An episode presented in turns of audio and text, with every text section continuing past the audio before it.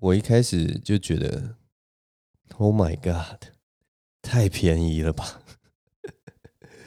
真的太便宜了，没有看过这种事哎、我这辈子真的没有看过这种事。我不知道你们有没有去那种，就是原本只是去逛街，或者你只是走在街上，然后你根本没有想要买任何东西，然后你可能刚好看到一家店里稍微有点兴趣，你想说好，我进去看看最近在流行什么，最近在在卖一些什么东西啊，或者是说，哎，现最近最近流行的颜色是什么？你想要进去看看款式，然后你可能看到一些衣服，你就不经心的这边。就是播着播着，然后结果你当你转身的时候，你就看到那个走廊的中间有一台花车，然后那个花车上面写说整车花车每件五十元，然后你眼睛直接瞄过去看到一件你可能之前就有看过的衣服，可能它原本要二九九、三九九，结果现在它只要五十元，丢在那边。我不知道你们心里是不是都会有这样的感觉，但是你的心里就会觉得，我靠，一定要买吧！这个东西这么便宜，一定要买吧！大家应该有过这种心情吧？我那天在逛超市的时候，就是有这样的心情。当我就是。原本我只是原本是要去那边买一些柴米油盐酱醋茶，就是最近我的那个橄榄油用完了，我的酱油用完了，我的我可能还要买米，因为我们米吃完了。原本只是要买这些就是日常的用品的时候，就这时候我就看到那个架子上，在那个面包架上，有着各种各样的面包，然后却底下就放着一排那种一整条的吐司。然后它上面贴了一个即期品的标签，就是那种黄色的标签，但是有个红框，然后是用红字写，上面还用什么？诶，好像是用奇异笔吧，直接在上面写上它现在打了几折，现在是多少钱的那个标签。然后我就看到了那一整条的吐司，一整条吐司大概几片呢？二三十片吧，我也不确定那到底几片，反正就很长一条的吐司。然后它现在打折了，你们猜多少钱？二十二块，一整条的吐司二十二块。我当下就觉得，哎呀，一定要买吧！这不不买说不过去啊！一片吐司可能还不到一块钱呢，这不买真的是太说不过去了吧？现在很多那个吐司。光那个架上的吐司都要三四十块，甚至四五十块。说什么汤种吐司特别软、特别 Q 什么的，或者是什么牛奶吐司，反正很多眉眉目了。我现在已经老了，都跟不上了。现在这一条吐司只要二十二块，我在那种传统的面包店都没有这么便宜。而且那个。我们这边超市的那个吐司，它不是它不是那种，我也不知道，可能都还是中央厨房，但是它是跟在地的在地的面包房合作的，所以我就觉得那个品质其实好像还不错，你知道吗？我之前有买过一些，就是一样，就是那种菠萝面包或者是芋头面包那种，偶尔来当个早餐吃的那种甜面包，那品质还算不错哎。然后现在我看到一条吐司，一整整一条吐司只要二十二块，我靠！我心里就是，我靠，这一定要买吧，赚烂了吧？这个是赚烂的吐司吧？买了一条，买一条赚一条的吐司吧？我靠，赚烂了，赚烂了！所以我觉得那一天呢，我就直接买着那一条吐司回家，然后很爽，很爽快，就觉得啊，今天真的是很省啊。不过我接下来要跟你们讲，这这个吐司到底有多么的神，你知道吗？反正就是我后来那几天早上。我就把它冰到冷冻嘛。你想说一一条吐司那么长一条吐司，我也不可能我一个人吃，不可能摆在室温或也不可能摆在冷藏，所以我就把那个吐司冷冻起来，然后就是每天早上要吃的时候，可能就把它丢到烤箱里面，把它烤得酥酥脆脆的，然后可能抹上一点奶油啊，抹上果酱啊什么的，或者是偶尔煎颗蛋啊，煎个火腿啊夹在里面，然后就配着那个吐司，觉得。哦，其实还蛮爽快的，你知道吗？然后而且最主要，我觉得那个吃下去的，吃下去的不是那些美味啊，我觉得我吃下去的就是那个转烂的感觉。我每吃一片就觉得，哇靠，这个 这个吐司转烂了，转烂了。所以呢，那一天有有一天早上，我也是跟平常一样，就是打算话，我早上就要来吃我这个赚烂吐司啊。然后我就打开我的冷冻库啊，然后拉住那个吐司的那个袋口。然后就从那个冷冻库，我冷冻库是在膝盖那个位置，然后我就把它提起来，想说我就这样整袋拿过去，拿到烤箱前面，打开来，把两片吐司丢进去，然后加热，跟以往就是往常有这个 daily routine 啊，每天的例行公事一样，来吃一吃一个赚烂的早餐。结果当我手抓住那个袋口，把那个袋子往上提起的时候，我就听到唰啦一声。在那个袋子里面所剩十几片的吐司，就给我直接像那个冲下八仙冲冲那个 八仙滑水道一样，直接全部啪，全部都掉在我的那个冷冻库里面。我的那个袋子啊，那个 赚烂吐司的袋子的袋底啊，直接就像一个开口一样，直接就像戴森吸尘器的那个。那个集成盒一样，直接打开，然后让我的吐司全部集体逃亡，逃到我的冷藏库里面。大家知道那种，就是尤其那种一袋吐司底下都一大堆碎屑，所以我的冷藏库就全部都是面包的碎屑。而且大家知道，就是冷冷冷冻库，冷冻库里面就是一个温度很低的环境，所以它只要一接触空气，它就开始有水，所以那些吐司。碎屑马上就是变成软软的那种感觉，我靠！我跟你讲，我这清好久，真的清超级久，我就把我的那每一片吐司，我的逃亡吐司全部拿起来，然后找个盒子把它们都装起来，然后接下来就是把所有冷冻库里面的东西慢慢拿出来，然后拿布把它们擦干净，然后再把它们冰回去。哇，真的是。累死我了！我那一刻啊，那一刻我就忽然学到一个很大的教训呢。那个教训就是什么呢？那个教训就叫做便宜没好货。那个吐司是没有问题，的确吐司是让我赚烂了。但是我想说，那个二十二块捡的，可能就是那个装它的袋子，你知道吗？它可能是用什么多厉害的环保袋，然后可能超便宜或什么，但是超酥脆，它就抵不住我的那个冷冻库的。冰天雪地的环境，马上给我崩裂了。才买回来没几天，就给我整个 整个破掉，我真的是大傻眼。不过没关系，我后来还是把这一袋吐司慢慢慢慢的吃完，我心里还是觉得是赚烂了。但也许那个厂商也觉得我这个塑胶袋这么烂，我也是赚烂了，也说不一定呢。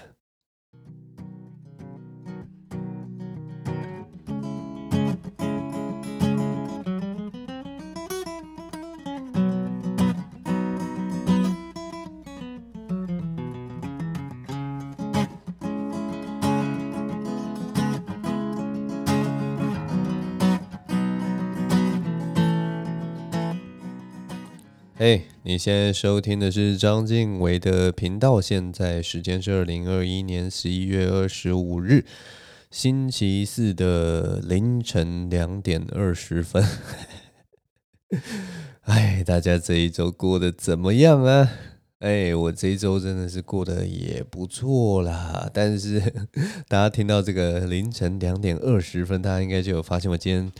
录音的时间怎么特别的晚呢？不瞒你们说，我大概在十一点、十二点的时候录一个版本呢。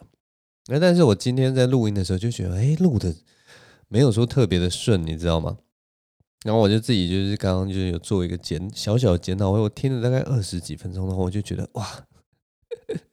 真的是听不下去了，所以我就想说哇，那我晚上再来录一发啦。但现在这个。有一件好事发生了，所以我就觉得录一发对我的心情没有太大影响了。平常我会觉得说，哇靠，我现在真的还要做这种类似自杀的事情吗？在这么晚的时间，然后我还要再录一次，我还要再做这种事情吗？我隔天是不是还要做很多很多事？我告诉你们，我今天之后隔天不用做太多的事情。为什么呢？我跟你讲，我现在真的是有一种身轻如燕的感觉。我觉得我的那个肩膀整个放松了，我的我的脑袋好像已经那个原本箍住我脑袋的枷锁，已经整个得到了解放了。因为我昨天的时候，我把我的那个翻译的文稿啊，已经完稿交出了。所以，我现在我我我觉得我做翻译最快乐的就是这个时候，就是当我把作品交出去的时候，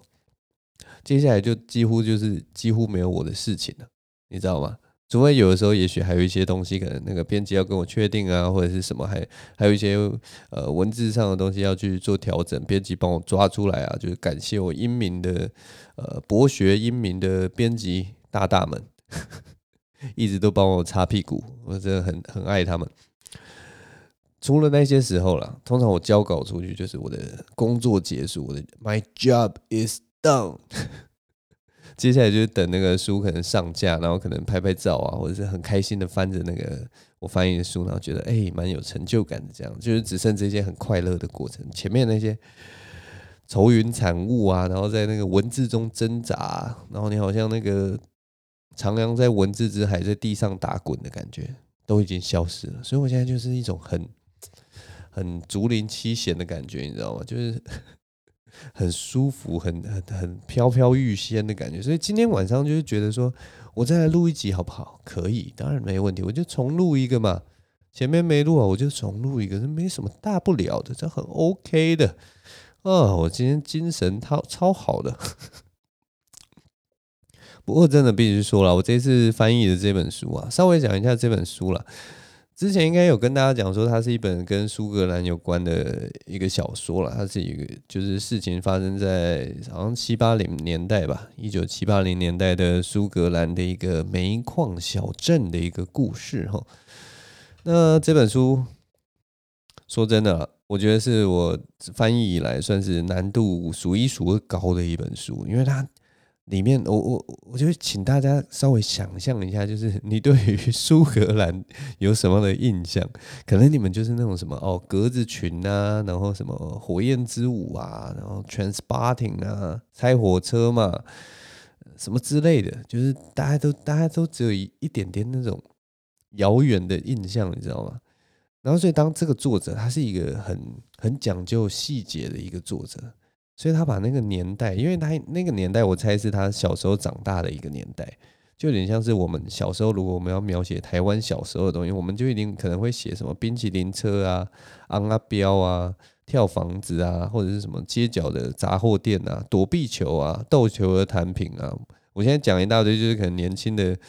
听众可能都完全没有办法 带入的什么，我们可能讲录音带啊、CD 啊，或者是什么呃，我也不知道。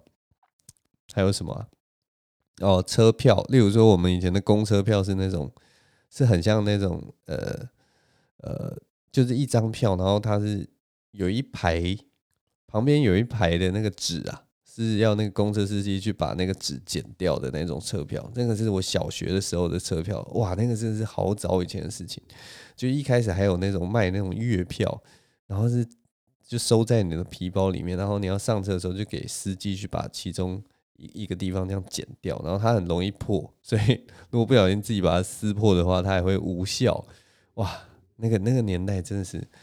好怀念，好怀念。就是你我们一定会去。如果说我今天是那个作者，我一定要描写台湾的什么呃九零年代的生活，我也可能就会写这样的东西。那对于这种我没有在苏格兰生活或对苏格兰其实完全不了解的人。当他写出这样子的东西，然后我要去把它翻出来的时候，我在理解上，我觉得一定会有一个偏差。所以这本书真的是，它有很多文化面，很枝微末节。就例如说，他们的电视是什么样的电视，他们的收费方式怎么样，或者是他们的社会福利长怎么样子，然后他们的呃收音机是什么样子，然后还有他们的邮购又是什么样的情况。然后街上的场景，然后他也有写到他们的面包店，也有写到他们蛋糕店，然后还有他们的住宅，但是什么都根的情况，或者是他们建筑的情况，然后还有呃呃地区的没落，还有起起起起伏伏的事情。哇，真的是他他就写的很细，他把那个社会描写的非常详尽。可是这个时候呢，当我们在翻译的时候，就非常的难，你知道吗？我们完全我对那个地方一点认识都没有。现在 Google 查到的东西都已经是现代化的东西，你如果要找什么一九八零、一九七零的东西，其实资讯还是很少的，所以并不不会。并没有办法帮助我太多，你知道吗？哎，反正就是，我觉得真的是从从以前到现在翻译到现在，就是每次遇到这种一个全新的，不管是时代或全新的地点，对我来讲都是一个全新的挑战啊。所以我这这一次交稿出的时候，有有一点很想要跟编辑示弱，你知道吗？我就很想要跟他说：“哎，我这本书一定是翻得乱七八糟，里面一定错得一塌糊涂啊！我的老天爷啊！” 大概是这种感觉啊，就是充满着懊悔，但是又不得不就是丑媳妇也要见公婆的一种心情啊，也是不能再拖了。这些事情我觉得就是，当然大家都知道，时间越长，你也许就是可以不断的重复同样的东西，然后不断的把它越修越好。但是有的时候就是你还是要立一个期限，让自己在这个时间里面，让呃就是尽自己的全力把这个东西做到最好。我觉得这样就 OK 了。但反正呢，书稿交出去就是爽啦，所以 好了，让我喝一下水。嗯，喉咙真的是有点干燥啊。呃，接下来要聊什么呢？所以呢，总之我昨天把书稿交出去以后，这今天就过着一个还算还蛮开心的时光。因为我之前就是除了在翻译之外，我当然呃，大家也知道我也有在做其他的事情啊，然后也有在录 podcast。其实，所以其实我的每天的 loading 量真的是蛮大的，我每天的工作量非常的大。然后，所以我已经很久很久没有好好的享受，就是很轻松的看一部作品。所以，我今天基本上我就看了。一个还不错的一个作品，就是最近在 Netflix 很红的那个《奥数》啊，我看了前几集啊，我就觉得哇，真的是一个蛮不一样的作品。首先，第一个让我发现不一样的地方就是。我是不是应该？我每次都有这个坏习惯，就是我要讲一个作品的时候，人家那个真的就是那种很厉害的创作者或什么，他可能就会从什么，我要先介绍这个故事，然后我要告诉我的听众这到底是在讲什么什么的之类的。可是我每次都很想要直接跳过那个部分，因为我这人就是很不想要做那种前情提要啊，或者是说什么世界世界观简介啊什么，我就直接想要进入我的评论嘛。哦，我真的是很不称职。好了，我大概用三言两语来跟你们讲一下。反正他就是在讲一个，完蛋了，我卡词了，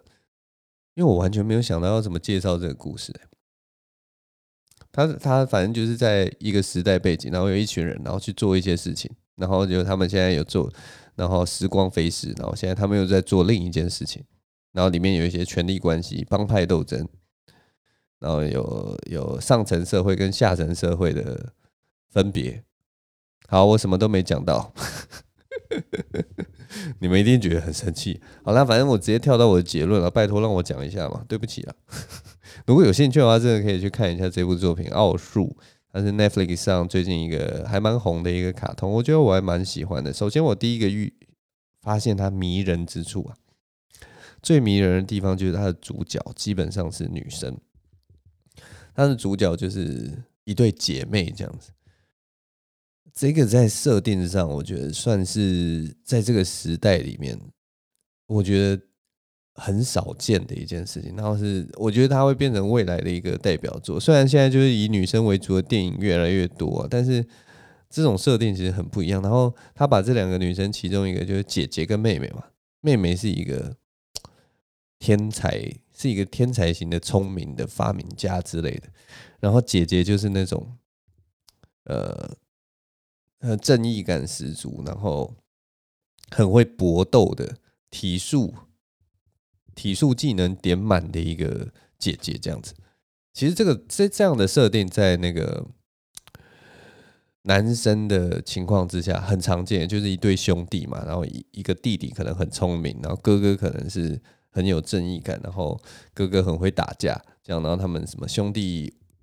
就是呃合作无间，然后后来就是后来可能因为一些机缘巧合，什么兄弟呃分开了，然后或者是说什么各自发展，然后最后再重新和重新相遇什么的，类似这样的故事，其实在很多文学作品或者是很多漫画、动漫呐、啊，甚至各式各样的电影啊都有出现过。但是这一次我们的这个角色啊，变成是女生，变成是一对姐妹，我就觉得哦，一开始有让我的确有让我觉得有一种不一样的感觉，你知道吗？所以我其实除了这个之外，它当然还有很多很有趣的设定啊，当然也是我觉得就是一个中规中矩，还蛮精彩的一个作品，所以非常推荐大家去看呢、啊。奥数，我觉得蛮好看的，所以。总之是大家看可以去看一看，然后跟我分享一下，就是你觉得这这个这个好看的地方在哪里，或者是说，哎，它好像有一些东西可能太太，可能你觉得说，哎，这个地方好像有一点不合理，也可以跟我分享，然后我们就可以一起来讨论。所以我也不知道，因为我才刚开始看六七集啦，呃，他好像现在上 Netflix 也才几集而已啊，十二啊，可能九集吧，还是八集之类的，嗯、呃。所以，如果说你没有那个耐心去等等一个作品上映的人，可以就是等它全部出完以后，你再一口气看。其实我觉得一口气看应该会比较开心啦。呃，等一集一集看也不错啦。然后你就是可以享受就是这种呃平常已经不再有的、很少再见到的这种等待的感觉了。哎，我觉得这个时代真的是把我们养坏了，我们越来越不懂得等待了。我觉得等待真的有时候是还蛮重要的一件事情。就是你有等待，然后你得到回报的时候，那个那感动跟那个冲击都是加倍的。那个那个我我等了两三年才把一个作品看完的那个感动是加倍的，就有点像之前《进击的巨人》，就是哇，等了他应该有十年吧，然后终于画完了，然后你你看到那个结局，你依然是受到震撼，你依然是受到感动的。所以，像我们这个这个年代，有一个东西，就是也是还在等它什么时候要完结，就是那个《海贼王》的漫画。我今天又看了一下，就是最新的《海贼王》的漫画，就觉得哇，还没结束！那个心情其实是复杂的，因为它毕竟还是一个在在前面前前面或中段的时候，都还是觉得它是一个很棒的作品。然后最近当然就是开始渐渐觉得说，哎。是不是有一点歪掉了什么？可是我我我很喜欢之前有一个网友他的回复啦，他就说，其实《海贼王》它的那个精彩程度是还是没有在变的，它还是有很多很宏观的概念，然后也是有很多呃小规模的狡诈啊，或者是说很很巧妙的设计什么。但是呢，差别是什么呢？差别就是我们这一群从小学或者是国中看开始看，然后看到现在已经三十郎当岁的人，或四十，甚至有比我们更大的人在看这种海贼王的时候，你已经看到四十几岁，然后再看到同样的王道结构，就是那种主角威能啊，然后打败坏人的这种剧情的时候，你开始觉得这个东西太简单了，太省略了，只用什么？只用三三三个三章。三个章节的篇幅就把一一场打斗解决，太不过瘾了。真的是我们就是这个时代啊，胃口越变越大，所以也许有的时候看这种东西，你就会只剩下剩下乡愁，你知道吗？就是剩下那种缅怀过去的那种感觉。我们已经慢慢的变成恐龙了，我们已经变恐龙了，活在这个世上。所以你再去看那种很年轻的作品。我们大家都已经长大，我们都已经看过更多更多的作品，这些东西好像慢慢那个味道跟以前的感觉就不大一样了。我觉得这个这个真的是蛮感慨的，蛮感慨的。我现在自己看《海贼王》也是没再没有那种小时候啊，小时候真的是每一章每一章，然后每一周都会是很刺激、很紧张的，想说我要一直看，我要一直看，然后都很期待，你知道吗？我们小时候会去买那个。周刊呐，以前我们的漫画都是周刊志，我们小时候都会买买周刊来看，然后可能我忘记周刊是礼拜几出，假设是礼拜四出好了，然后我们就会每个礼拜四的时候就会自己跑到那个 Seven Eleven 啊或什么的，然后去买一本那个漫画，然后你买到那个漫画，你拿在手上走出店门的时候，你就会开始把那个把那个塑胶封膜撕掉，然后你在走在路上的时候，你就会情不自禁的把那个漫画周刊打开来看，你可能就会看到哇，这一期的海贼王，上一期要对对抗那个时候谁谁谁，然后这一集终于他们开打了，你就会在路上就开始看，然后可能游戏王游戏的哪一张卡又发生了什么样的事情，这一次他要跟谁对战，你可能也会继续看，然后或者说麒麟王。我们的近藤光到底那个棋力现在是多少？然后佐为对跟他的那个复杂的复杂的那个师徒关系有没有什么样的改变？哦，你就会很想要每一周的时候，你去进到那个便利超商拿出来，然后赶快你在走走在走回家的路上，你大概就已经看完半本了，你知道吗？大概就是这么的迫不及待的那个感觉。那个那个感觉就是你已经等了整整一周，然后你好想要知道接下来故事是什么的那种等待感。我觉得现代好像现代，因为有太多东西可以让移转你的注意力，所以有太多的娱乐了，所以有有，我觉得那个等待的感觉跟那种投入感，跟以前真的是差蛮多的。我自己这样觉得啦，我不知道你们有没有同样的这样的感觉。好了，节目的最后来跟大家分享一个，我上啊，应该已经过好几周了，不好意思，就是有的时候大家在那个匿名信箱留言哈，我呃，因为我前几周真的比较忙啦，所以就没有特别想要，没有特别想要跟跟就是回应留言这件事，因为回应留言你就要稍微准备一下，而且就是有些问题啊。我还是要稍稍微思考一下，到底要怎么讲比较好了。当然也不见得讲得多好，但是 就会就会稍微想一下我的答案到底是什么，能不能不能给出就是更实质、更有帮助的答案。好了，但是其实大家也知道，我是 讲久了哈，我觉得自己自言自语真的有的时候很难很难很难把自己的思绪表达清楚，但我尽量啊。总之，我上上上应该是三周前还是四周前有一个。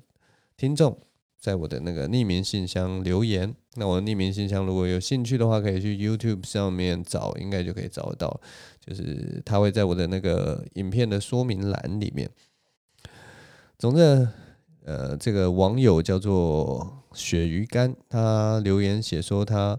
大学快毕业了，在思考未来是否要从事翻译的工作。想请问静维是如何精进自己的翻译能力呢？然后还有又如何看待翻译这件事？然后他接下来就是跟我呃分享一下他对于翻译的看法了。然后在这个留言的最后面讲说，如果我能够分享走上翻译这条路的心路历程，就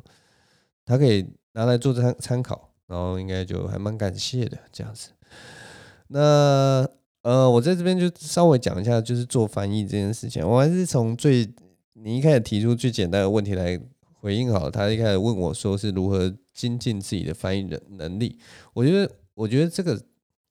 这个世界上其实做所有的事情啊，不只是翻译，其实就只有一件，呃，要进步的话就只有一一个方法，就是去实做，你就去做它，你就一直做一直做，然后，但是重点就是你在做的过程中，然后你再去思考，再去反省，然后再去。学更多东西，看更多书或什么的，然后再再继续实做，然后你只要一直重复这样子的过程，你就会不断的精进。所以这就是精进的不二法门。例如说，呃，这这种东西就是在任何工匠的技艺上面都一样，甚至是待人处事也是。就例如说，你很不会交朋友，那也就是狂交朋友，你交一次，然后回来就就就就。反省自己什么的，像我现我现在其实我真的觉得我有的时候还是有那个社交障碍的问题，我其实还是有很多呃跟人沟通上面会不大顺利的一些情况。那那个情况其实就是因为我很少跟人家相处，很少跟人家接触，所以我一开始在跟人家应对的时候，我我我其实已经失去那种正常的社交能力了。所以我有时候也会想说，是不是也要去练习一下？对，但是总之呢，就是世界上很多事情就是这样啦。如果你要精进一件事情，我觉得就是你去实做，那你要精进这件事情的话，我觉得很重要，就是你要喜欢这件事嘛。你如果喜欢的话，你那个精进的过程就会比较开心，因为你就是想要做好这件事情，然后呃，实做的时候也比较不会那么的痛苦。因为做任何很多事情，你在练习的时候一定就是会很痛苦的嘛，大概是这样。那他第二个问题就问我说。我是如何看待翻译这件事呢？我跟你讲啊，翻译这件事，哦翻译在我的心目中哦，它就是个屁，它就是个不重要的东西。没有啦，开玩笑的。我不知道，因为你问问这个问题，我相信是希呃是是想要听到说，哎、这个东西它做的价值在哪里，或者是说它。它在社会上有什么样的意义？其实那些东西都是一些老生常谈了，它有它该存在的原因嘛，然后所以它也存在，因此存在。然后它的确，它也是有它呃技术性的成分在里面，然后也那些东西也是值得追求的。只是说，你如果这样问我的话，我觉得。我觉得我看了很多事情都是用一种不卑不亢的态度啦，就是你不需要，就是因为你很喜喜爱这件事情或对这件事情有兴趣，你就把它捧得很高，把它捧到就是好像很神圣这样子。但是你也不需要把它贬低，贬低到它一文不值。所以我我我看待翻译的感觉就是持平，它就是一个存在这个世界上，只是刚好我可以去做这件事情，所以我去做。呃，目前为止可能就是一个赚钱的工具吧。天哪，我这样讲是不是很糟糕啊？应该要就是强调说，哇，这个东西真的是它有很多很好玩。没有啊，我我做这件事情主要就是我从其中有得到乐趣了。我觉得这这件事情很重要，在这个世界上，你只要找到一个适合自己做的东西，然后你要从中得到乐趣。当然，他每一个工作，每一份工作都有他辛苦或者是。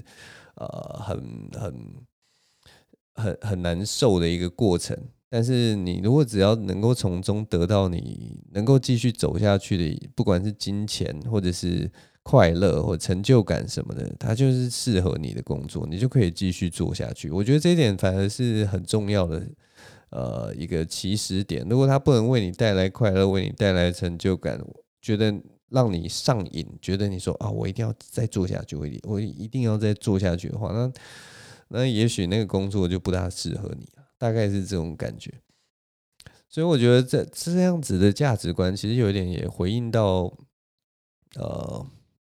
你最后有有讲到说你自己的一些犹犹豫或什么的，就是有时候我们在做投入一个工作的时候。其实该想的哦，我这样讲真的是有一点不负责任，因为有些人并不是有这么的这样子的 privilege，这样子的呃选择权，就是大家都知道嘛，如果经济能力越好，你的选择越多，有很多人也许可以去投入一些就是什么呃做艺术啊，或者是什么做设计啊，那些就是当你呃没名气没什么的时候。要熬出头，或者是说一直做一些就是打杂工的东西，那些都是属于经济能力比较好的人，因为他们选择性比较多，所以才会去做。那有些人在经济能力如果比较不好，你也许很早就要嗯做一些你可能不想要做的工作，就为了生存嘛。呃，可能就出来我不知道去打工啊，去加油站打工，或者是去哪里哪里工作，然后。没办法，你也许没有那么喜欢那个工作，但是你就是觉得说好，我因缘机会进来，然后我觉得它是一个可以赚钱的工作，然后你后来就变成正职，你后来变成店长，然后当然也慢慢也也会从中得到一些成就感跟回馈，也越来越上手。呃，但那种情况就跟我现在讲的情况不大一样了。然后，对啊，我只是，但我就觉得说。如果说你也也是有这样子的一个条件的话，我觉得很重要一很重要的一点就是你要能够喜欢做这件事情就去做，然后不要怀疑自己的能力。因为其实我在呃，我从二零零九年开始做翻译的啦，我那个时候翻的东西也是一团糟，你知道吗？那个时候翻超级烂的，我是那种土炮，你知道吗？因为我们这种读外语的、读外文系的。很多那种同学都是那种超强，就是 A B C 啊，或小时候出过国啊，那个语言能力在小时候就像呃烙印过的那种能力一样，他们在在小时候就已经开发到无语，就是已经开发到非常强了，不管是耳朵啊，还是舌头啊，还是什么都开发到非常强。然后像我们这种土炮，然后又没出过国的，我们就只能在在这种阴暗的角落，在这种下雨天 录这种 podcast，然后偶尔溜溜英文，好像很厉害这样，然后其实一点都都不强这样子。大概就是这种感觉，所以其实我那个时候做翻译，我跟你讲，也是也是很很，也是卡在那边了，就是英文能力也不够好，然后中文其实也还不到位。但是我做了十几年，我也是慢慢慢慢去修炼，慢慢慢慢的练习，然后在这过程中就越翻越好，越翻越好。不过我还是觉得说到现在，我还是呃，真的要讲说到底有翻到多好，我也觉得其实也是还好，就是。它就是一个修行的过程。我如果继续这样做下去，可能再做二十年，我那个时候可能才哦，又看到了就是柳暗花明又一村的感觉。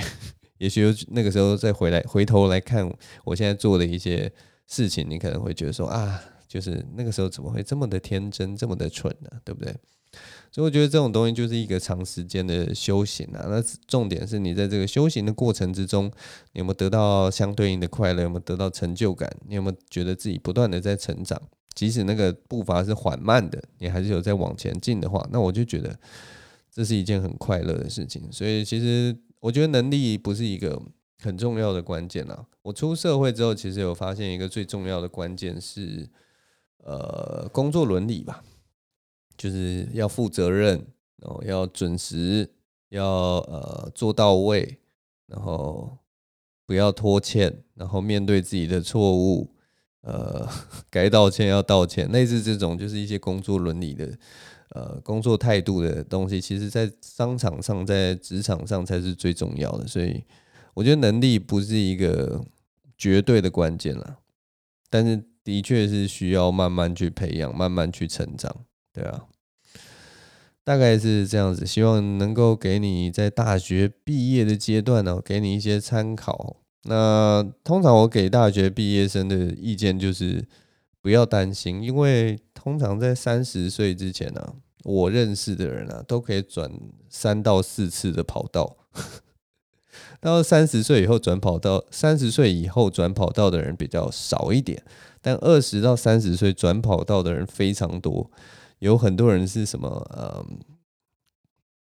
然后我反正就各种可能性，真的是有各种可能性。我有见过那种二十三岁出社会以后到三十岁都在同一家公司上班的，也有。然后甚至就是在同一家公司上班，后来当上小主管，什么什么一路升迁的也有。那还有另一种就是什么？呃，在台湾的各家公司，他也许做做广告业，那他就一开始进哪一家广告公司，后来去哪一家广告公司，然后后来可能去什么 BMW，然后又去 IBM，然后后来又跳到哪里哪里哪里也有。然后我也有认识，就是做服装服装业的，然后也许原本是在什么西门町的小店，然后后来跳到哪一家连锁店，然后他后来好像在 Uniqlo 进到台湾的时候去了 Uniqlo。哎、哦，不是，不没有，哎、是吗？啊，反正就是这样，反正就是去 Uniqlo，然后可能在 Zara 进来的时候就跳到 Zara，因为他们都扩大招人，然后他就因为这样一直换换品牌的关系，所以他的那个职位一直往上升，经验也越来越多，然后他后后来好像就去 Gap 当当主管了吧，就已经做到经理级之类的，我也不知道，不知道他现在做到多高的等级，但是反正就是也是这样一路的往上升，也是有这样不断的跳跃的。